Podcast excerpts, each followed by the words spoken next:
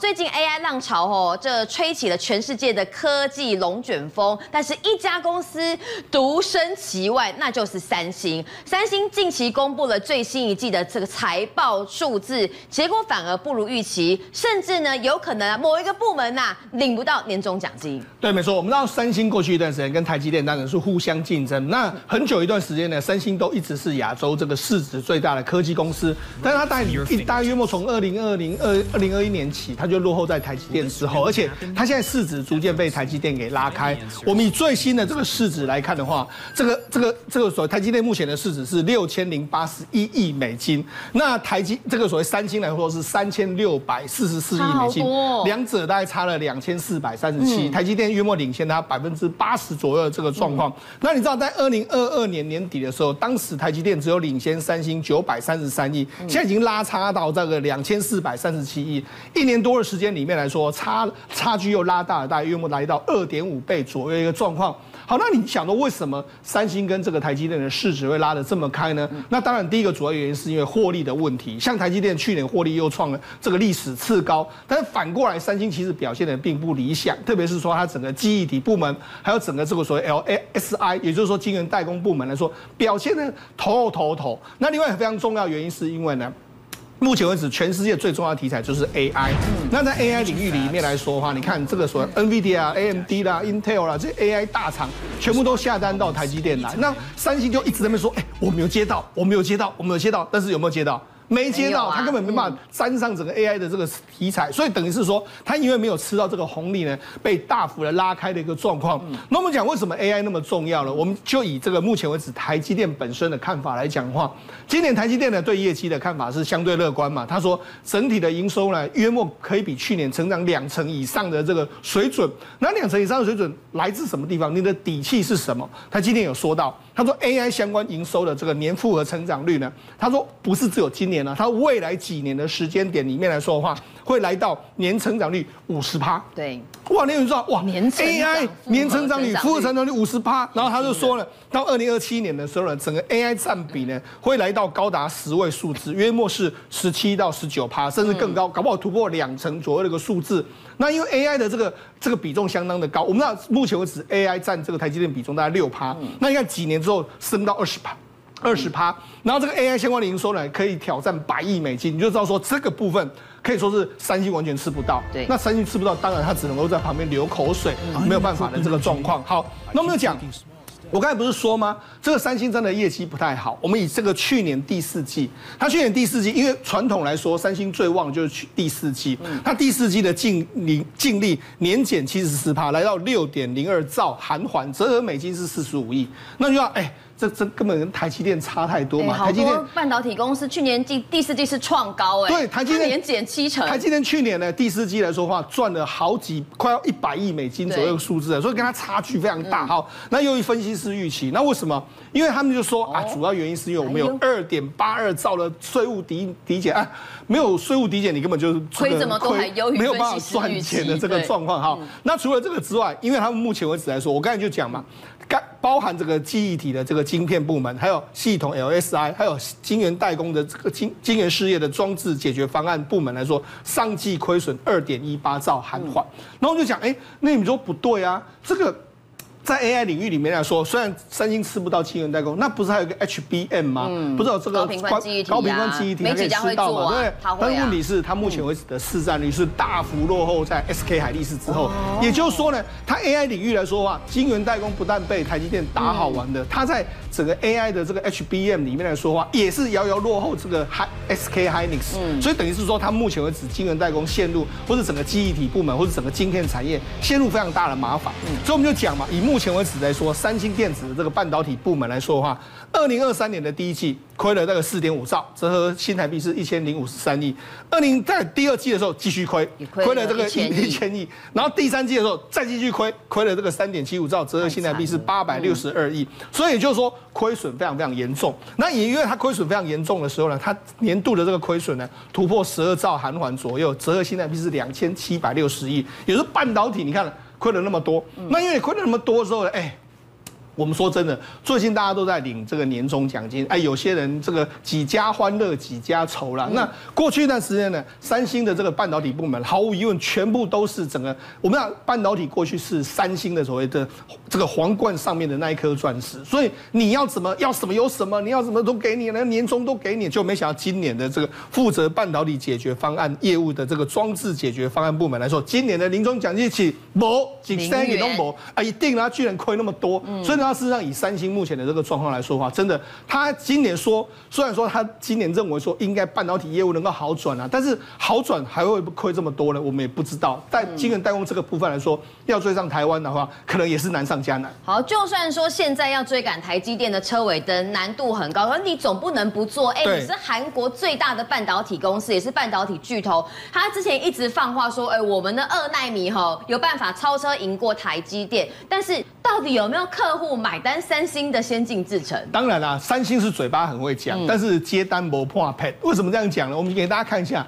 目前为止呢，全世界最重要的三家所谓跟 AI 相关的晶片，或者说重大的晶片厂商，我们现在讲现在非常夯的 NVIDIA 好了，NVIDIA H 一百是用台积电的四奈米，那今年并且由台积电的 CoWoS 封装完成，那今年它要推出所谓 B 一百的这个系列产品，目前为止也都是用台积电的解决方案。你三星去年一直说，哎，我们有接到 NVIDIA 订单，但是显然。目前为止，NVIDIA 是没有要给你的意思。另外一只就是 AMD，AMD 的 MI 三百，MI 三百是它今年前一阵子刚出货的这个晶片。那这个晶片来说。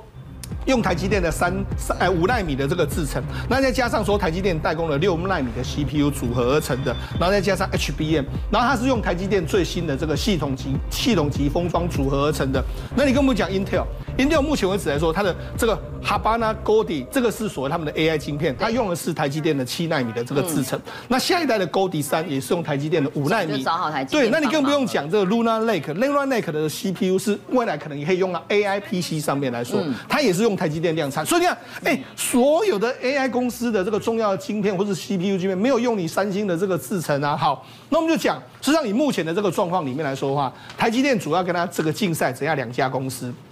一家叫做三星，另外一家叫做 Intel。对，我们就以三星，三星目前为止来说的话，它目前的三纳米的这个制程里面来说，是用所谓的 GAA 的这个技术。环绕。我们要环绕闸极技术，跟过去呢，台积电呢三纳米它是用 FinFET 的技术。嗯。其实呢，它原本是想说，哎，我三纳米就开始用 GAA，那等到二纳米的时候，我还是 GAA 的时候，我已经练兵了三年，我可以跟你台积电到二纳米 GAA，可以给你歼灭掉。可是问题是，台积电目前为止来说的话，根据我们得到的消息是，它二奈米的这个 GAA 的这个进度啊，符合预期，而且有可能会略微先略微比较提前，因为根据台积电的说法，是他准备在今年下半年的 GAA 呢就要开始试量产。那明年变成是主要的这个量产的这个对象，那他当然也讲到说，哎，我们目前为止，这是前一阵子这个魏哲家说的，他说我们的二纳米的这个技术呢，目前为止几乎是已经囊括了所有的大客户，他说三星之外，所以你知道，事实上目前为止来说，哎，听说不是说苹果已经包下了它的二纳米的这个晶片吗？甚至要生产所谓的 iPhone 十七 Pro 上面的晶片，甚至要生产所谓的 M 三晶片，甚至 M 四晶片都要用这个，所以呢，目前为止就是这个样子，台积电是可以一骑绝尘的这个这个情形，它。你看 N two 来说是符合这个进度的一个状况，那所以你知道，目前为止来说，三星在二纳米一旦赢不了台积电的话，它不可能超车。那另外大家比较担心的就是 Intel。Intel 那个所谓这个所谓基辛格说，哎，我们十八 A 也是二零二五年要量产的一个状况。可是问题是，你十八 A，我跟你讲，我们只要看一个讯息就好。他最近十二纳米才找我们联电合作，而且是二零二七年量产。那你十二纳米都还有问题，你现在就要说十八要超车台积电，哎，那我抠脸。而且我们前一阵子在讲说，它的营收才二点多亿美金啊，你想跟台积电比什么？好，的确哈，放话是会放话，但是你营收数字拿出来哦，可能会笑死人。不过最近这两天台北股。市压抑，主要是因为护国神山群有一点点吼涨不太动。我想先问嘉伟哥，我们先讲大盘好了。哇，连续两天呢就都没有办法站回万八关卡。不过有一个奇妙的现象，这两天的尾盘拉抬靠的都是台积电，但台积电今天盘中一度达到了五百一十九块，要来回补缺口。那尾盘是向上拉收五二八。我们先从大盘来观察好了。哎，这个封关前的压抑怎么样来做关注？大型股不动，可是今天柜买指数还是创高。高哎。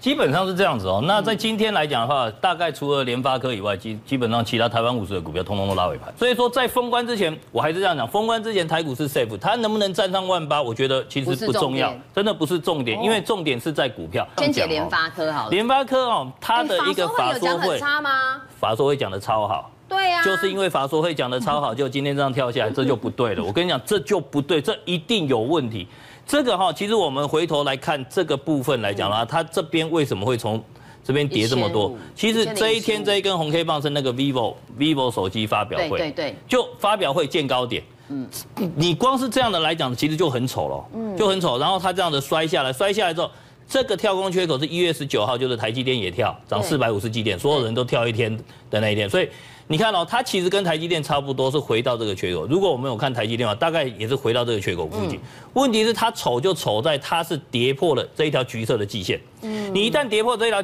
橘色季线，以它现在的扣底位置慢慢移动的情况之下，这一条季线是走平哦。走平的话，走平它变成走平，你上扬的季线是没有压力，它会下去就会弹起来嘛。这边上扬嘛，嗯，下去就会弹起来。但是，一旦它走平的话，你下去。再上来就变压力了，嗯，所以说在联发科来讲，我觉得就是说他法说会讲的很好，但是我很担心的是什么？他去年的第四季很有可能是他可能未来的半年里面的最好的、呃、最好的，所以它可能 maybe Q one 不好，Q one 不好，可能大家都可以预期。对，那万一你 Q two 不好嘞？嗯，然后你一直到年底，你说你要推天玑九千四，那九千问题是人家高通也要推骁龙第四代啊，对，那现在重点就在于就是说有没有手机大厂要采用你的晶片？以目前我们看到，好像只有 vivo 用它的，对，小米好像也没有用它的，嗯，小米好像也没有用它的情况之下，就变成说，那你在未来你的呃天玑九千四出来，vivo 会不会用？如果它不会用嘞，那你的订单很有可能就会像我们只能这样讲，就是说它的对手太强大，它这次对手一一下子就把好好的东西一口气全部都端出来，所以在联发科来讲，我觉得呃我会比较建议投资朋友不好听，这这句话可能大家不爱听，但是。因为他的法说会玩这么好的利多出现这样子的一个跳过、跳破季线的，而且爆大量的原因的话，我会比较建议各位投资朋友，在这么多台北股市我还是看好的情况之下，但是联发科可能因为它产业的关系，嗯，它还是必须要去做一个止血停损的一个动作。那台积电呢？嗯，台积电的话，我觉得台积电没有问题，这个缺口我之前说过，它只要回补这个缺，这个缺口不会破，所以它只要回撤这个缺口就是一个买点。界、商界、演艺界，跨界揭秘，重案、悬案、攻击案、拍案惊奇，新闻内幕、独特观点，厘清事实，破解谜团。我是陈明君，我是李佳明，敬请锁定《五七新闻网》，真相不漏网。